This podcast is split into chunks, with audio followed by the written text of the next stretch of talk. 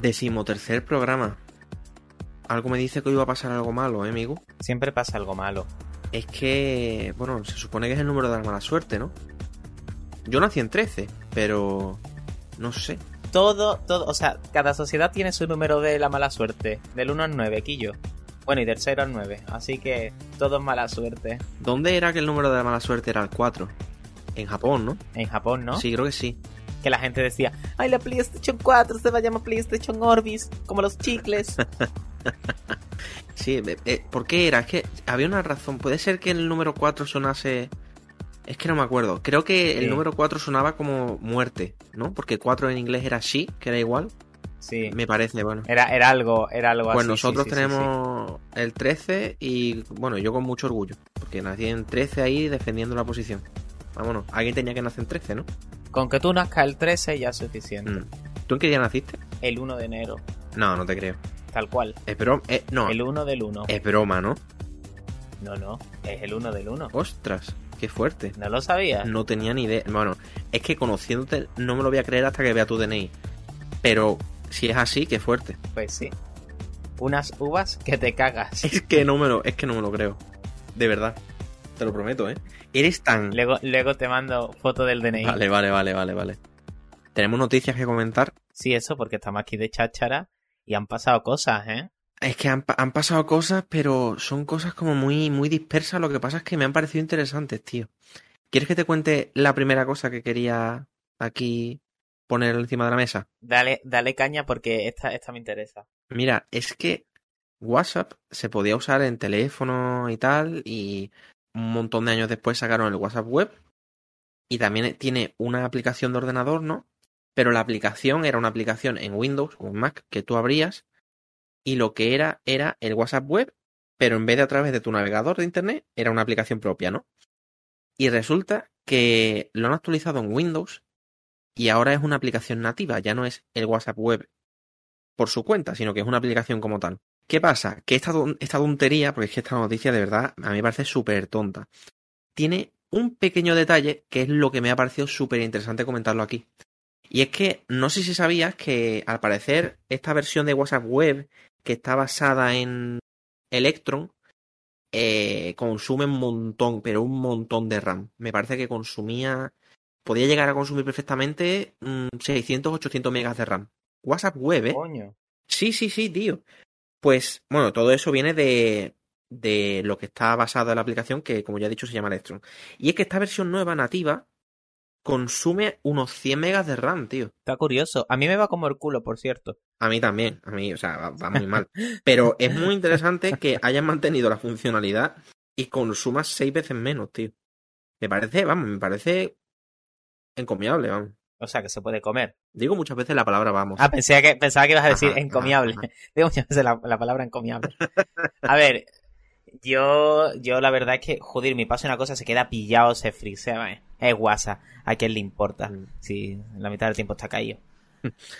La cosa, hablando de WhatsApp, no sé si te has enterado ¿Qué pasa? de algo que tiene mucha WhatsApp. Ajá. Lo del Google Cloud. ¿Qué ha pasado? ¿Qué, qué han El, hecho? el- el ataque que la, ha, sufrido un ataque de dos. De- un ataque de dedos que, que, que han cogido el índice y han hecho ahí en la nariz de Google. Tiqui, tiqui. La, la han tocado. ¿Qué ha pasado? Pues eh, de hecho han batido un récord. Dicen que es eh, tres veces mayor que el récord que había hace un año. Básicamente, Pero, bueno, Google la ha bloqueado. Han atacado a Google y Google ha bloqueado ese ataque. Un ataque de dos, eh, para quien no lo sepa, es como se llama, es un ataque de denegación de servicio. Básicamente es como eh, tú le haces muchas peticiones de alguna forma al servidor. Por ejemplo, recargas la página de Google una vez, entonces el servidor hace el trabajo de descargar la página de Google, ¿no? Por ejemplo, esto es un ejemplo muy tonto. sí. Si mil personas lo hace a la vez, pues a- a- al servidor le cuesta un poquito más. Si lo hace millones de personas, pues le cuesta más. Pues ¿qué pasa? Que si, imagínate que millones y millones y millones y millones y millones de personas, porque claro, imagínate que Google opera con millones, pues imagínate algo que sea tan bestial para que Google no pueda contra eso o que sea un ataque de dos, pues una gran magnitud de personas pidiéndole al servidor hacer algo, ya bien sea registrar cuentas de Gmail, ya bien sea descargar algo. Básicamente es como si yo voy a la puerta de tu casa y, y, y entro yo solo, vale, no hay problema con la puerta. Si entramos todos, a la puerta le cuesta más aguantarnos, pero si entramos 500 personas, tu puerta peta. Vale. Pues eso es un ataque de dos. Ajá. ¿Y cuántas, cuántas personas han pasado por esa puerta en este ataque? Han pasado 46 millones, tío. Pero, o sea, Lo cual me parece hasta poco, ¿no? ¿pero 46 millones de una vez? ¿O cómo, cómo funciona eso? Era el récord. De... No, no. Por segundo. O sea, 46 ¿Qué me millones por segundo. Pero eso, pero eso son, a ver, a ver, un momento, que yo lo entienda y que aquí también la gente lo entienda. ¿Eso significa que había 46 millones de personas o que un ordenador estaba haciendo 46 millones de peticiones por segundo? Claro, eso sería eh, un ordenador o un servidor o lo que sea. Estaba pidiéndole a Google eh, 46 millones de veces algo. Ah. En este caso a Google Cloud. ¿Y qué es, qué es Google Cloud? Pues el servicio en la nube de, de Google. Pero, o sea, que, eh, ¿te refieres a al servicio que engloba el Drive, Docs y todo eso o cómo? Sí, ¿no? En general, es que no tengo ni idea. Eh, Google Cloud es básicamente todo lo que funciona en la nube. Todo lo que va en el servidor Vale. de, vamos, Google Foto, eh, creo, sí. Pero aparte, Google Cloud lo que tiene, eh, o sea, mm, a ver, hagamos paréntesis. Todas las cosas de la nube de Google funcionan en Google Cloud. Pero aparte, Google Cloud es un servicio Vale. para empresas. Entonces, yo a lo mejor necesito Vale. usar una máquina virtual o necesito hacer algo, pues lo puedo hacer a través de Google Cloud. Por ejemplo, se está usando para temas de inteligencia artificial, para muchas cosas, ¿no? Para analítica. Entonces, Sí. eh, claro, tú piensas que no solo es que se caigan los servicios de Google, es que se caen servicios de partner y de gente que tiene, o sea, tienen que estar muy, muy preparados por lo que veo, porque para parar lo que han parado, imagínate si no lo hubiesen parado. Pues yo tengo una teoría. Yo con la, con la limitada información que tengo, tengo una teoría. ¿Quieres oírla? Que Google se la ha hecho a sí mismo para decir que es el mejor. No. No. Yo creo que esto ha sido por Stadia. De verdad. Sí, sí, yo creo que han dicho, vamos a hacer una, una protesta por la mierda de Stadia. Y se han unido millones de personas y han dicho, con cada F5 que pulsaban para actualizar, han dicho, puta Stadia, puta Stadia, puta Stadia, puta Stadia. Así. Yo pensaba, yo pensaba que ibas a decir, no, esto ha sido que como hay tantos jugadores de Stadia, digo, ¿qué? ¿Qué ha pasado?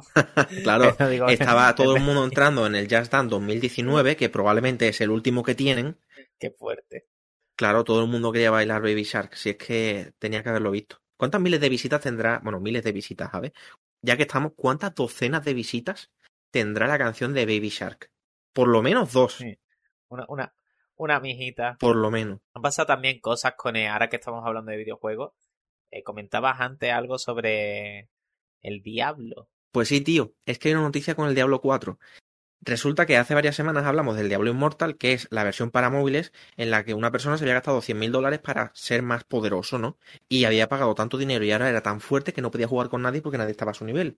Bueno, pues Diablo 4, pues vas a flipar, porque Diablo 4, que es la versión para consolas, eh, ya como de la saga principal, ¿no? De la marca Diablo, eh, la noticia, que me parece muy fuerte que sea noticia, es que la tienda del propio juego solamente va a tener contenido estético, barra cosmético, mm, como quieras llamarlo.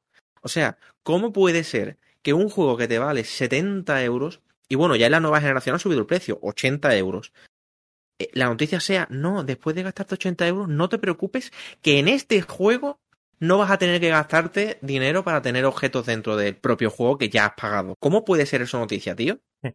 Yo, de verdad que soy muy fan de esta, de esta gente. A a jugar Diablo nada más que por, por ver cómo va liando. Ay, de verdad que, qué fuerte, ¿eh?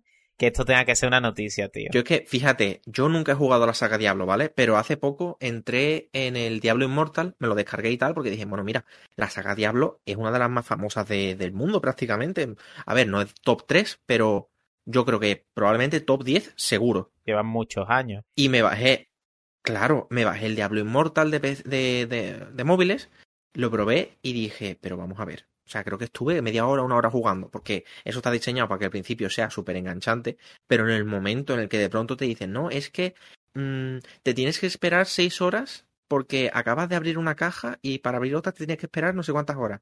Perdona, que yo, que yo entiendo que haya microtransacciones porque el juego es gratuito, la financiación tiene que salir de algún lado. Pero ponme cosas estéticas, no me limites la jugabilidad. ¿Qué es esto? Mira, y un ejemplo de esto es el, es el Genshin Impact. Que es cierto que parte del sistema de financiación que tienen, que se llama Gachapón, te da personajes que es jugabilidad, pero a la hora de jugar al juego tú no estás limitado en jugabilidad, tú puedes jugar a todo lo que quieras, puedes avanzar en el modo historia hasta que te aburras. Es que me, parece muy fuerte. Desde que Microsoft compró a Activision y Blizzard, que Blizzard es la desarrolladora de Diablo, esta noticia es buena. Entonces, mmm, Blizzard, que la cagó tantísimo con el Immortal, el hecho de que esto sea una noticia, no sé si es Microsoft poniendo la mano y diciendo, ni de coña vais a hacer lo que habéis hecho con el Immortal. Hmm. ¿Tú qué piensas? Y perdona por el por la chapa, eh, pero es que me motivo. Clara, claramente eh, es Microsoft. O sea, es que claramente, que te digo una cosa, ahora que estamos hablando de, de, este tema y de, Microsoft por detrás, eh, no sé si sabes que con el Game Pass entra también, el, con el Game Pass Ultimate entra el, el EA Pass Eh, eh, la cosa que, bueno, el Game Pass ya todo el mundo lo sabe de sobra, es un servicio que tú pagas 12 euros, 9 euros al mes y tiene un montón de juegos de Xbox gratis, bla, bla, bla. Pues Lea Paz es lo mismo, pero de Electronic Arts, la empresa de FIFA, de los sí. Pues bueno, niño, que me ha dado a mí por jugar FIFA y con el Game Pass y, y veo que el menú va muy raro. Eh, digo, coño, mm, se mueve todo muy raro, como muy... Digo, tendré drift en el mando, que esto nos va a llevar a otra noticia después. Tendré drift en el mando. Pero era un mando de... Espera, espera. ¿Era un mando de Switch? No, no, no. Ah, vale. Era un mando de Xbox Series XS. La cosa es que, eh, tío, va fatal. Y me pongo a mirar por internet. Digo, voy a buscar a ver qué ocurre. Y por lo visto, esto es un bug que se lleva arrastrando desde el FIFA 2021. El FIFA está hecho para mando de Xbox One y con, por lo visto con el mando de Xbox One no pasa nada, pero si usas otro mando ocurre esto. Me ha hecho gracia porque está mirando en el foro de Electronic Arts. Es que esto, es verdad, no es noticia como tal, pero me ha tocado mucho las narices. En el foro de Electronic Arts de, de, de preguntas y tal, de soporte, dice un usuario. Voy a resumirlo, lo, voy a intentar ser lo más breve posible. Me he comprado el FIFA 22 hace unos días y al conectar el mando de PlayStation 4 se vuelve loco en el menú y empieza a moverse él solo como loco. Aparte, los controles están desconfigurados, bla, bla, bla. Me parece increíble que un juego como es el FIFA 22, que es de una compañía tan grande, tenga unos fallos y unos bugs tan grandes como estos. Estoy pensando en pedir un reembolso. Y por favor, no me digáis que si estoy teniendo estos problemas es por culpa de que estoy utilizando el mando de PlayStation 4 y no uno de Xbox, ¿eh? Espero una respuesta. Vale. Dice un usuario que se llama Tu Padre Vita en el foro de Electronic Maravilloso. No podría tener otro nombre. buen, buen, nombre. Le responde eh, EA Groget, no sé qué, un community manager de EA, ¿no? Ah, bueno, mira, respuesta oficial entonces. Supongo. Atención, porque es que esta respuesta a mí me ha encantado. Es como, joder, menos mal que no me compró el FIFA y que viene con el Game Pass. Dice, arroba tu padre Vita. Sé que has especificado en tu mensaje que no quieres que te digamos el tema de mandos. Pero la realidad es que FIFA 2022, al igual que otro FIFA, funciona de manera nativa con los mandos de Microsoft, por lo que puede generar serios errores o bugs si estás tratando de jugar con otro mando. Vale. Entiendo que no, que no es la respuesta que quieres oír, pero la realidad es que al no ser un mando que funcione de manera nativa con el sistema operativo, puede generar estos errores. Vale. Vale. La respuesta no es buena de base. Porque, ¿por qué coño mm, no puedo usar el mando que me dé la gana en un ordenador porque tengáis un bug? Vale. Pero bueno, vamos a poner que, que puede tener razón o que es razonable. Es que para empezar, el mando de PlayStation 4 creo que funciona de forma nativa, ¿no? A través de Steam, sí. Eh, a través de Steam. Pero es que los jugadores que tenemos mando de Xbox Series X y S tenemos el mismo problema. Entonces, eh, esto sí es de forma nativa. ¿Qué mierda de respuesta es esa? Lo que habéis hecho el mando es compatible con Xbox One y, ya hasta luego todo lo demás.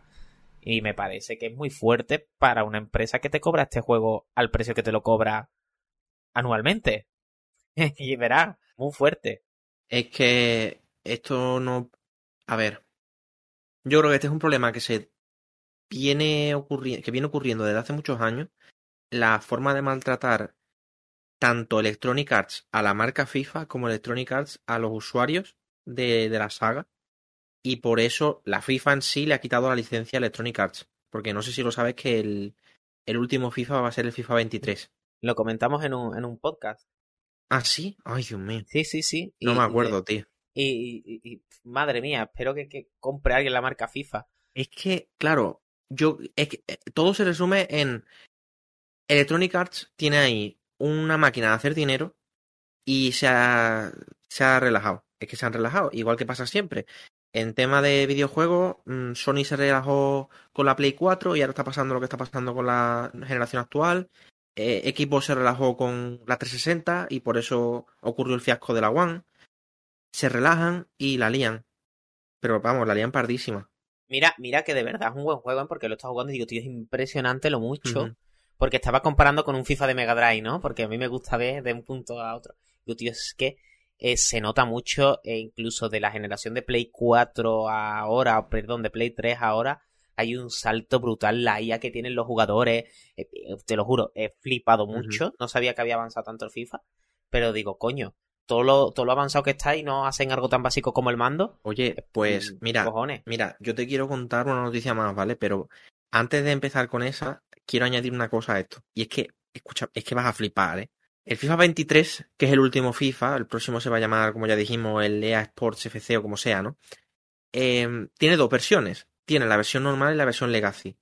La versión normal es la versión en la que actualizan jugabilidad, añaden modos nuevos, ¿no? Y la versión Legacy es la versión del año anterior con las plantillas actualizadas. No, dime que eso no es verdad. Sí, sí, no lo sabías.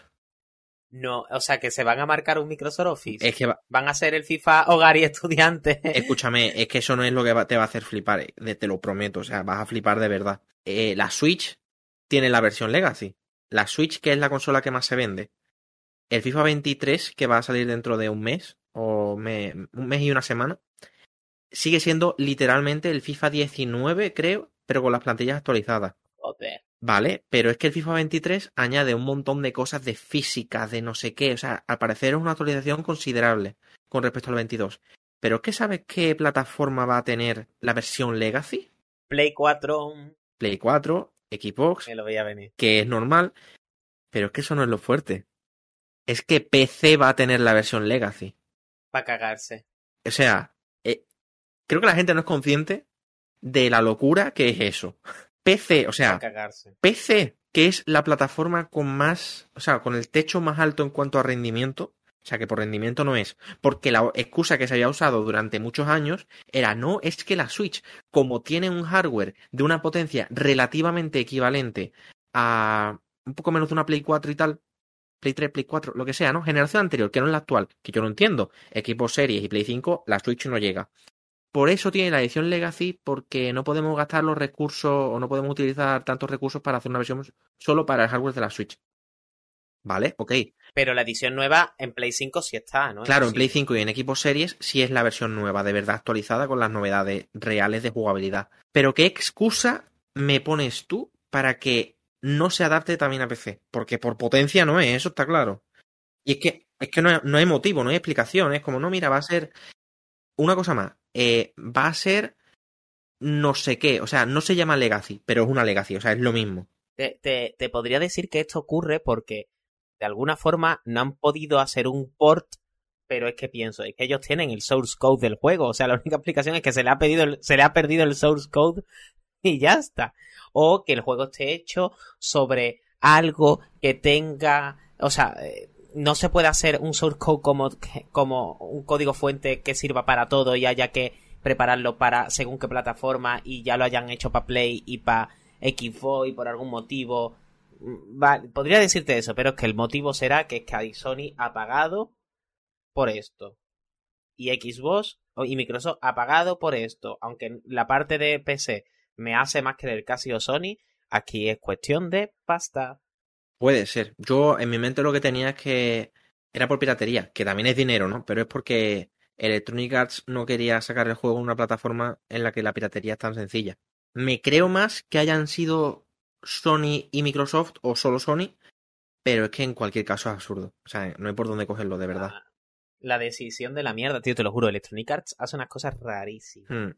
Lo único bueno que están haciendo ahora mismo y de verdad no quiero fastidiarlo, toco madera, para que no lo sepa, de verdad he tocado madera, o sea, a ese nivel llego, es que están haciendo un Need for Speed nuevo y lo está desarrollando Criterion Games. Eh, Criterion Games es la desarrolladora de los Burnout. Eh, es lo único que Electronic Arts está haciendo ahora mismo que yo digo que a lo mejor podría no ser una mierda. son gente con criterio. Hmm.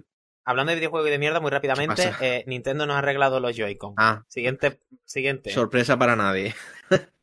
Mira, eh, yo te quería contar una cosa más para ya terminar con la noticia y es que hay rumores y filtraciones y todas las tonterías estas eh, de que los iPhone 14 Pro van a subir de precio. Su precio base va a subir.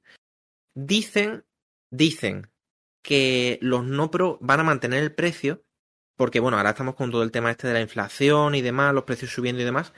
Vale, pues dicen que los 14 no van a subir de precio porque van a tener el A15 en vez de la 16 y que los 14 Pro van a subir de precio pero van a tener el A16 y además la versión base de almacenamiento en vez de 128 GB van a ser 256. ¿Qué te parece? Hmm, ¿Qué piensas? curioso. Yo creo, creo que se están, se están columpiando un poquito con el precio. Y se están columpiando un poco, o sea, a ver, ¿y qué quiero decir con que se están columpiando un poco? Obviamente es un móvil muy caro, muy, muy, muy caro.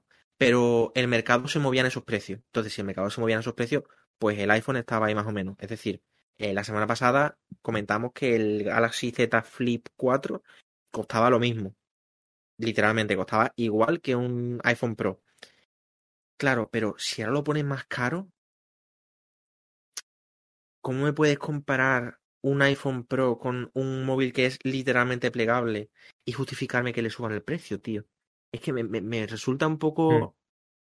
A ver, yo sé que los productos de Apple en sí siempre son más caros que el resto, pero una subida de precio tan gratuita, o bueno, en este caso tampoco gratuita, ¿no? Que dicen, bueno, hay dos, No, hay, claro. hay dos teorías. Una teoría dice, bueno, una filtración dice que lo van a subir 100 dólares y otra filtración de Minchi Kuo, que es una fuente de filtraciones súper establecida y que, vamos, no se equivoca casi nunca, dice que la subida es de un 15%. Un 15% que serían 150 dólares y eu- euros ya no lo sé. Pues curioso. Curioso y dentro de nada lo sabremos. Pero si esto está ya en breve, lo tenemos aquí. Sí, se supone que es el 7 de septiembre. No es oficial, pero se supone que es el 7. Me gusta ese número. El 7 es mi número preferido. A mí me, me parece muy interesante y creo que va a ser una, una conferencia que va a sorprender. No sé por qué, algo me dice que va a sorprender, pero bueno, sí. Sé lo que me dice que va a sorprender y es que me parece que a día de hoy las novedades del iPhone 14, el que no es Pro, son tan pocas, o sea, pero tan pocas. Porque si el iPhone 14 no Pro no va a tener la pantalla de 120 Hz, no va a tener el Always On Display, no va a tener la 15 y va a tener notch, ahí falta algo que le dé de verdad el valor al iPhone 14, algo que no se debe saber. La verdad que yo espero que me sorprenda y que no sea una simple revisión del 13. Mm, Yo creo que la revisión grande va a venir el año que viene, porque ya, bueno, por ley va a tener USB-C y ahí tienen que hacer algo interesante. Pues veremos a ver qué pasa. Nosotros lo cubriremos como siempre. Pero no al nivel del anterior podcast de Apple que tuvimos, que eso estamos como en un ring de lucha, ¿eh? Sí, sí, o sea, yo te- teníamos una lista súper larga, yo lo pasé mal en eso. A ver, que decimos que no lo vamos a cubrir, pero probablemente lo cubramos.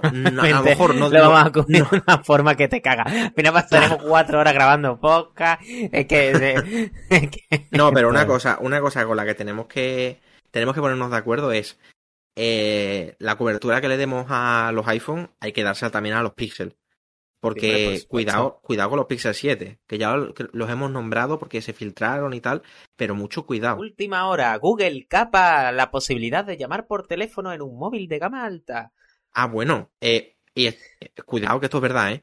Última hora, Google capa la posibilidad de bajar a Android 12 los Pixel 6 que han actualizado a Android 13. Vaya por Dios. Apple 2, o sea, es que es, es Apple 2. Tiene, o sea, Google es, eh, voy a pillar lo peor de Apple y lo peor de Samsung. Claro, y lo vamos a poner ahí todo juntito, bien bonito y para adelante. Removemos y servir en caliente, porque el móvil se calienta.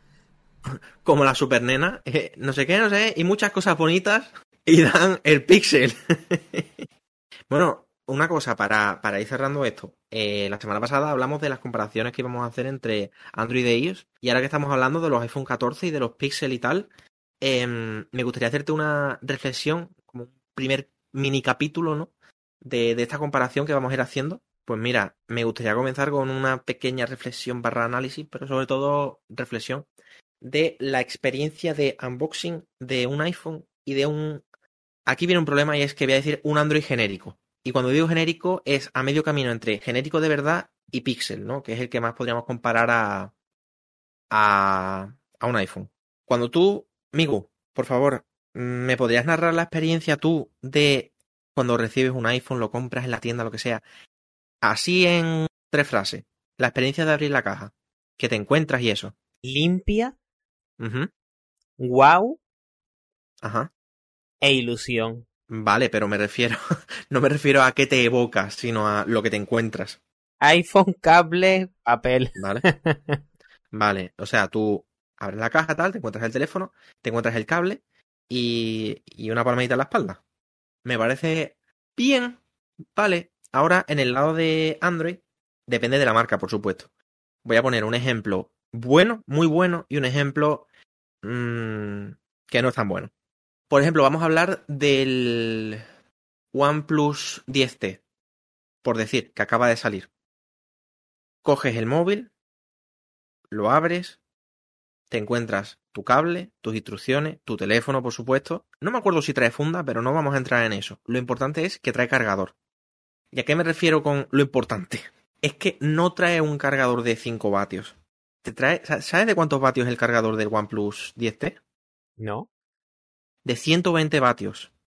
cojones. Es decir, que no estoy hablando, yo, yo no lo digo por son muchos vatios, son pocos vatios, o tarda mucho, tarda poco en cargar. Me refiero a lo que cuesta fabricar ese cargador y que te viene en la caja, ¿sabes? Sí, sí, es un detalle. Por ejemplo, eh, Asus Zenfone 9.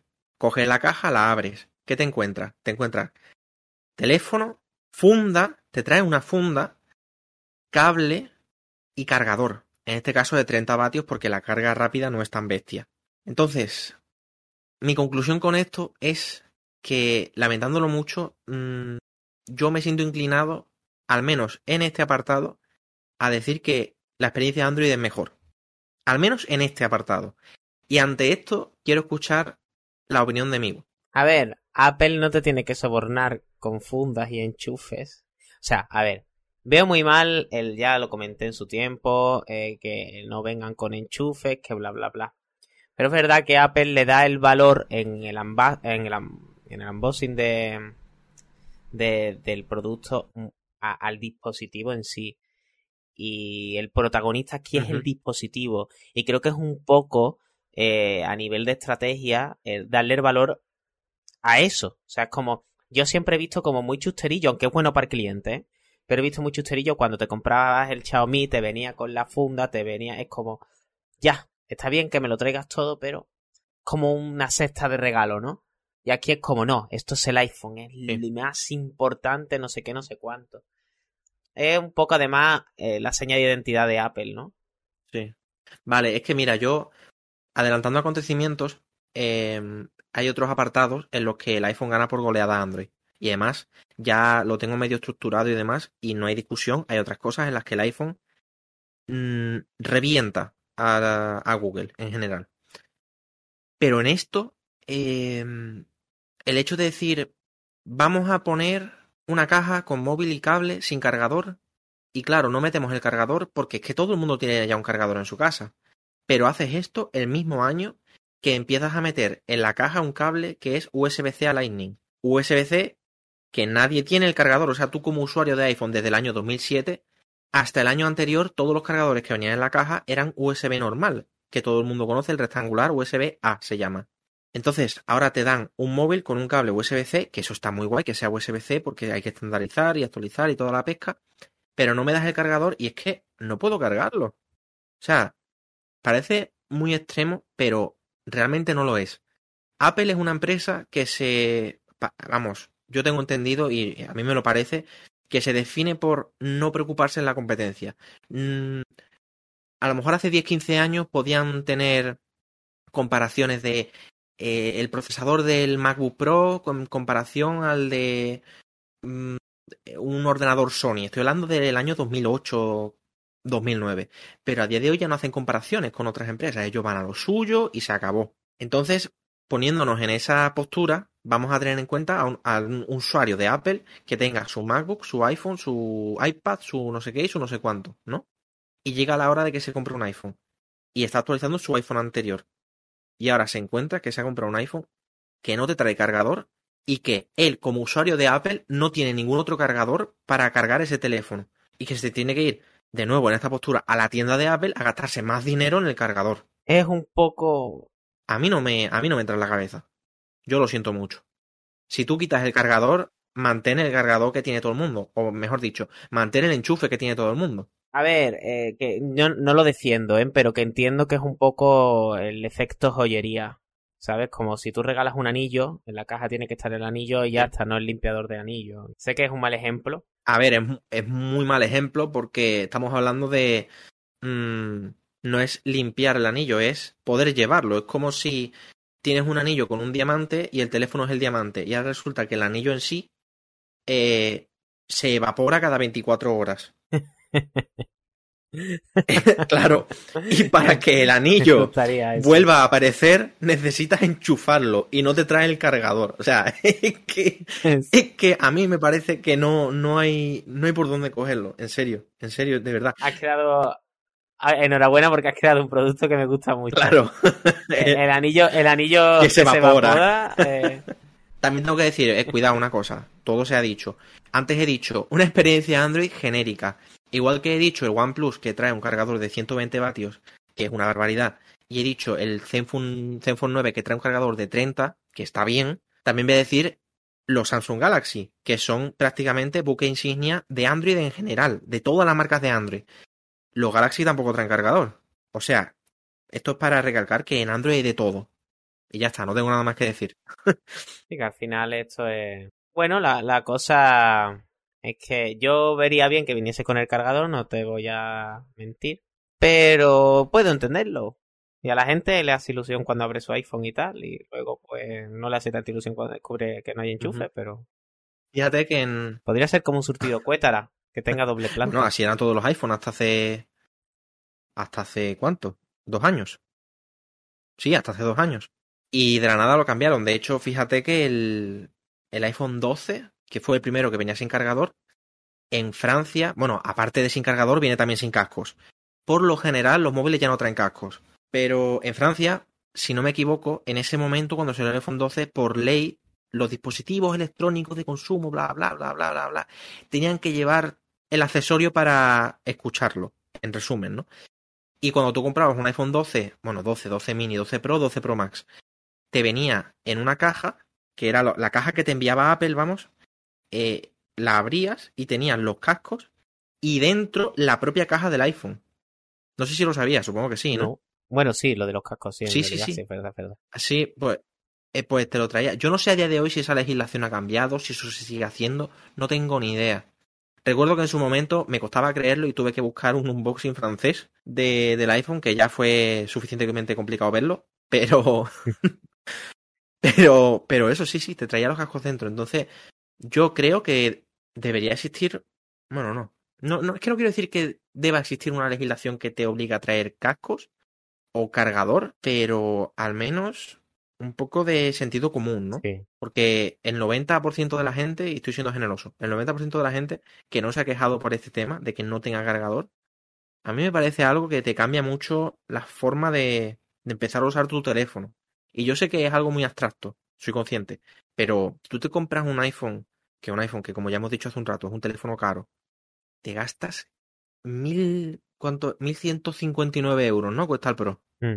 Base Sí. y te y, y has estado ahorrando cada euro durante un montón de tiempo tal llegas a tu casa tú claro mm, desconoces cómo funciona todo esto lo abres y te encuentras que no hay cargador o sea no sé me, me choca mucho sabes Es, es una gran sorpresa. Quiero decir, la sorpresa te la lleva. está claro sí sí sí Pues nada, ya está. Yo ya me he quitado esto de encima. Mm, La semana que viene seguiremos un poquito ya con la parte de la configuración inicial del dispositivo y la instalación inicial de aplicaciones y tal. Y ahí la cosa cambia muchísimo, la verdad. O sea, ya os lo adelanto, cambia mucho.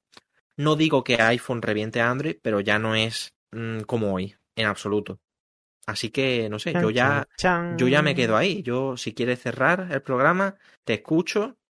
Tu famosa frase del día, tengo muchas ganas de saber cuál va a ser. Y, y nada, cuéntame. Nada, nada. Me ha parecido aquí. curioso esto.